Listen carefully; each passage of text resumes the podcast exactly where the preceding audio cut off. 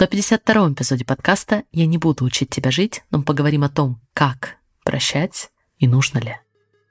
Знаете ли вы, что у вас уже есть все, чтобы жить так, как вы больше всего хотите – меня зовут Алена Берисон, и я являюсь сертифицированным лайф-коучем. И на подкасте вы узнаете инструменты по работе с мышлением, которые помогут вам понять себя и начать жить в соответствии со своими желаниями. А еще являюсь мамой четверых и большим поклонником всего скандинавского. Если вы готовы открыть себя увлекательнейшему миру работы с мышлением, где никто не будет учить вас, как жить, давайте начинать. Дорогие друзья, всем огромнейший привет, и сегодня мы будем говорить про прощение. Как же все-таки прощать и нужно ли?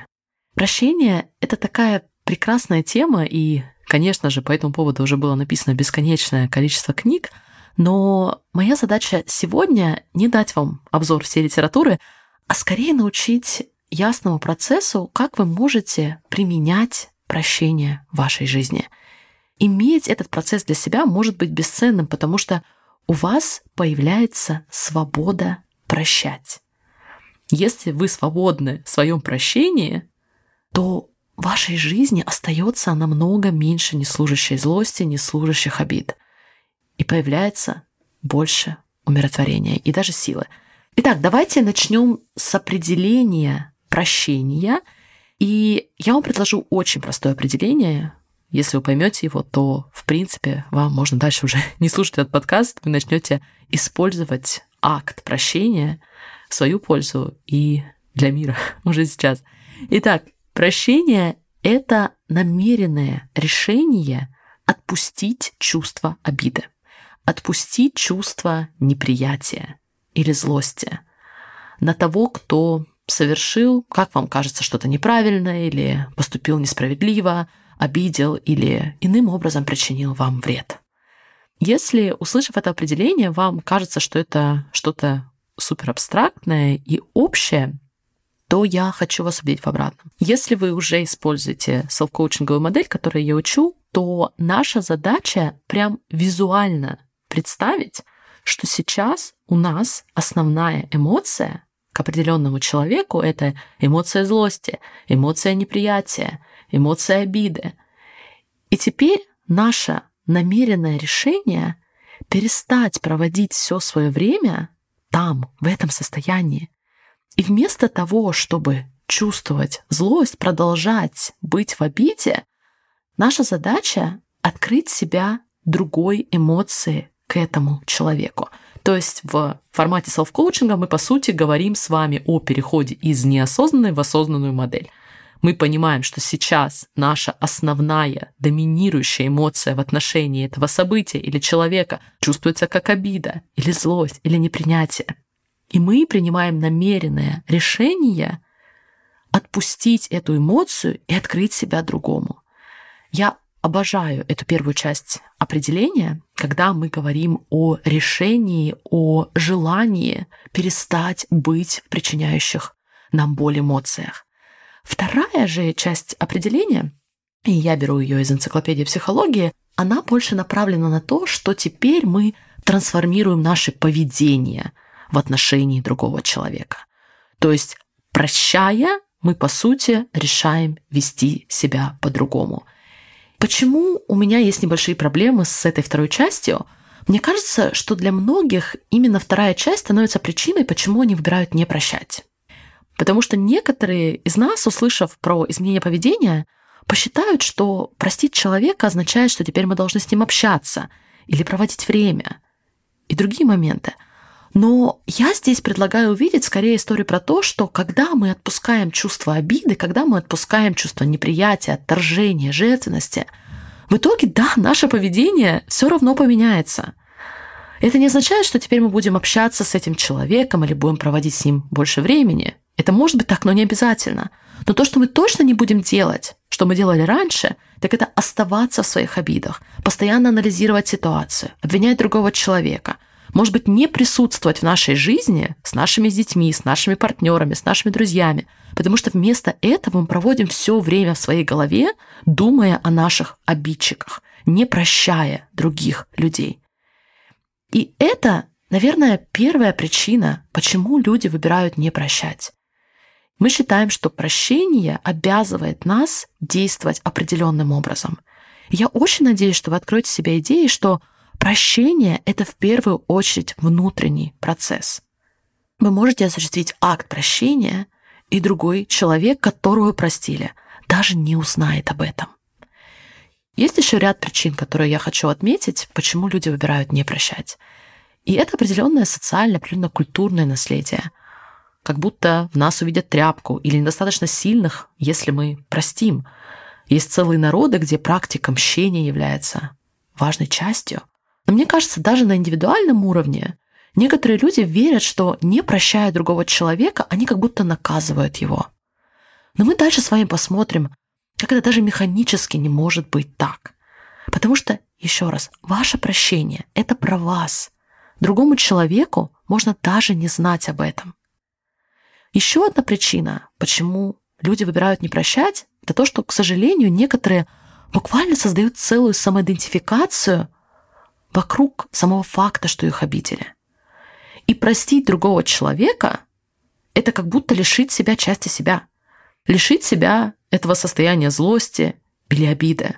Опять же, я здесь использую немного духовные термины, но я убеждена, что злость и обида никогда не были частью вас они, может быть, являются в какой-то степени частью нашего эго, если мы выбираем неосознанно идентифицировать себя со злостью, с обидой, если мы строим вокруг этих событий нашу персональную историю, но мы всегда можем задать себе вопрос, хотим ли мы продолжать делать чувство обиды на другого человека, даже если они сделали ужасные, неприемлемые вещи?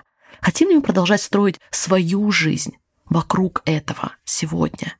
Делать это состояние частью себя сегодня.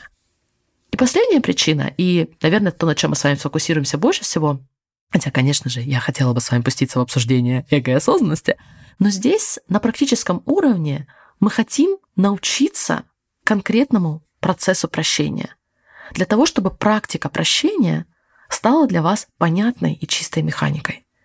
Итак, почему прощать?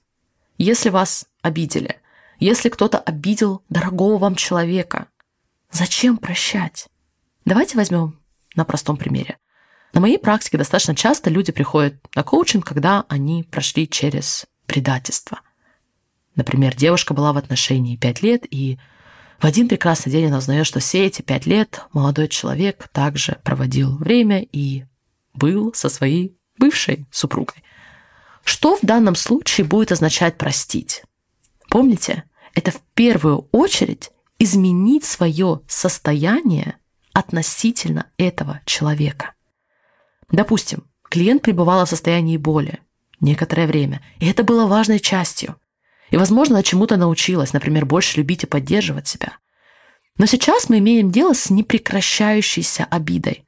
Она не может сфокусироваться на работе, она не может проводить время с семьей, она не может ходить на свидания, потому что все время она проводит за тем, что исследует, спорит, анализирует в своей голове все причины, почему бывший молодой человек заслуживает ее злости, заслуживает ее обиды и не заслуживает прощения. И поэтому, когда мы с вами задаем вопрос, почему прощать, нужно ли прощать, мой ответ – мы хотим прощать только если и для того, чтобы перестать чувствовать злость или обиду. Еще раз. Мы хотим прощать и открывать себя прощению в первую очередь, потому что мы готовы перестать находиться, пребывать в состоянии злости, обиды, неприятия. Нам это сложно понять, и мы часто об этом забываем, но обиду и злость чувствуем только мы. Мы, не наш обидчик. То, как вы чувствуете, то, что вы говорите, как вы себя ведете, даже если это сильная обида, сильная злость и самые разные действия в отношении другого человека, все это становится обстоятельством для вашего обидчика. И это означает, что теперь ваш обидчик имеет возможность интерпретировать ваше поведение. Он будет интерпретировать ваше поведение. И какую бы злость или обиду вы не испытывали, ваш обидчик может придать этому значение, что его это не касается – и ваша обида не будет иметь какого-либо эффекта на вашего обидчика, только на нас. Но это касается и вас тоже. Вы чувствуете эмоцию обиды или злости сейчас не потому, что ваш обидчик что-то сделал. Вы чувствуете это потому, что продолжаете создавать обиду и злость внутри себя через наше мышление. Готовясь к этому подкасту, я столкнулась с интересными исследованиями в части того, как тема прощения раскрывается для нас в процессе взросления. И действительно, будучи детьми, у нас наблюдается обусловленное мышление. Если другого человека не наказали, значит, он не заслуживает прощения. И в итоге ребенок, да что уж там, миллионы взрослых могут продолжать жить в злости, ожидая наказания своих обидчиков, наказания, которое никогда не случится.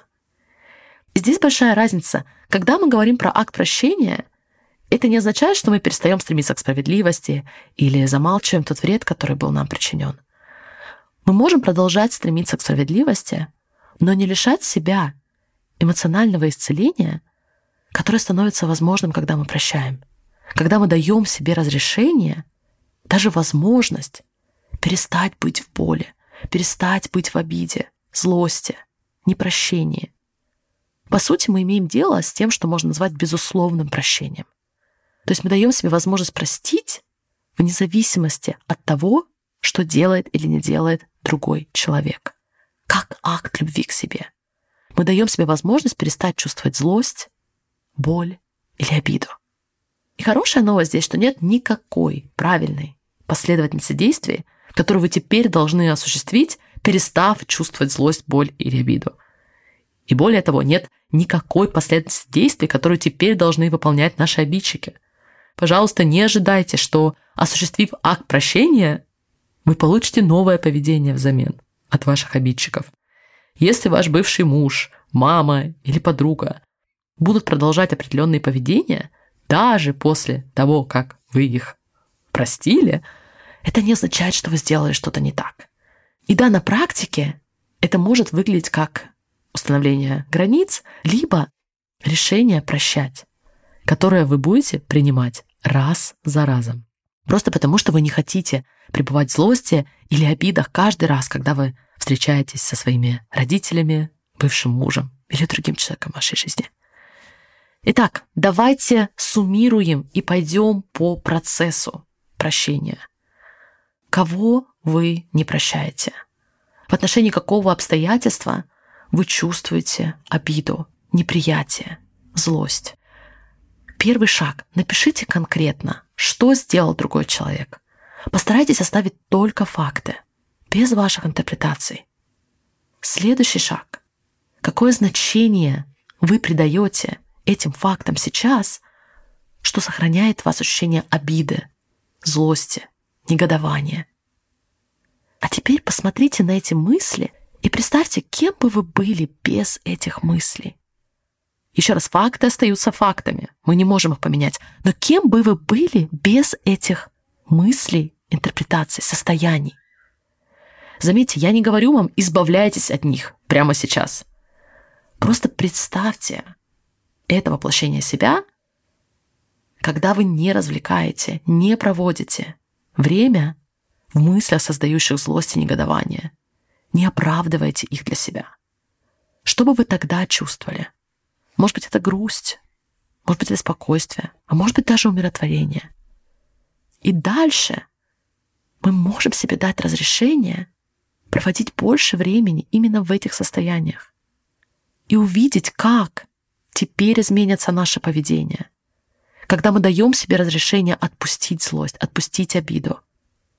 Какое состояние нам становится доступным и как мы начинаем вести себя из этого состояния. Я хочу напомнить вам, что другой человек может даже ничего не узнать об изменении вашего поведения, об изменении вашего состояния. Поэтому мы так часто встречаем прощение, даже когда у людей уже вообще нет контакта с друг с другом. Даже когда людей буквально уже нет на этом свете, нам все равно доступно прощение, если мы хотим перестать чувствовать злость, обиду, неприятие и хотим больше проводить времени в других состояниях и показывать себя по-другому, и по-другому проводить время. Ваше изменение поведения может заключаться в том, что вы перестаете обвинять. И да, может быть, вы готовы услышать этого человека и готовы на разговор, но не обязательно. Вы можете решить как прощение будет выглядеть для вас. Как вы теперь хотите чувствовать себя относительно этой ситуации? Как изменится ваше поведение в части этой ситуации? И даже пройдя через акт прощения, как это повлияет на ваше отношение к себе, ваши мысли относительно себя и людей вокруг. Эта модель прощения может действительно стать вашей суперсилой. Друзья, это было все на сегодня. Следующий эпизод подкаста мы посвятим прощению себя, принятию себя, потому что иногда мы люди, которых нам сложнее всего простить. Не пропустите этот эпизод, а пока я желаю вам прекрасного продолжения дня, прекрасной практики прощения и до самой скорой встречи. Всем пока-пока. Если вам отзывается то, что вы слышите на подкасте, я приглашаю вас узнать больше о комьюнити Dreamik. Это мое коучинговое сообщество, где вы учитесь помогать себе так, чтобы создавать результаты, о которых вы больше всего мечтаете – в комьюнити вы получаете мою личную поддержку, коучинг, вдохновляющее окружение и в результате создаете жизнь именно вашей мечты. Все подробности по ссылке в описании этого эпизода, и я буду счастлива поработать с вами в Dream Week.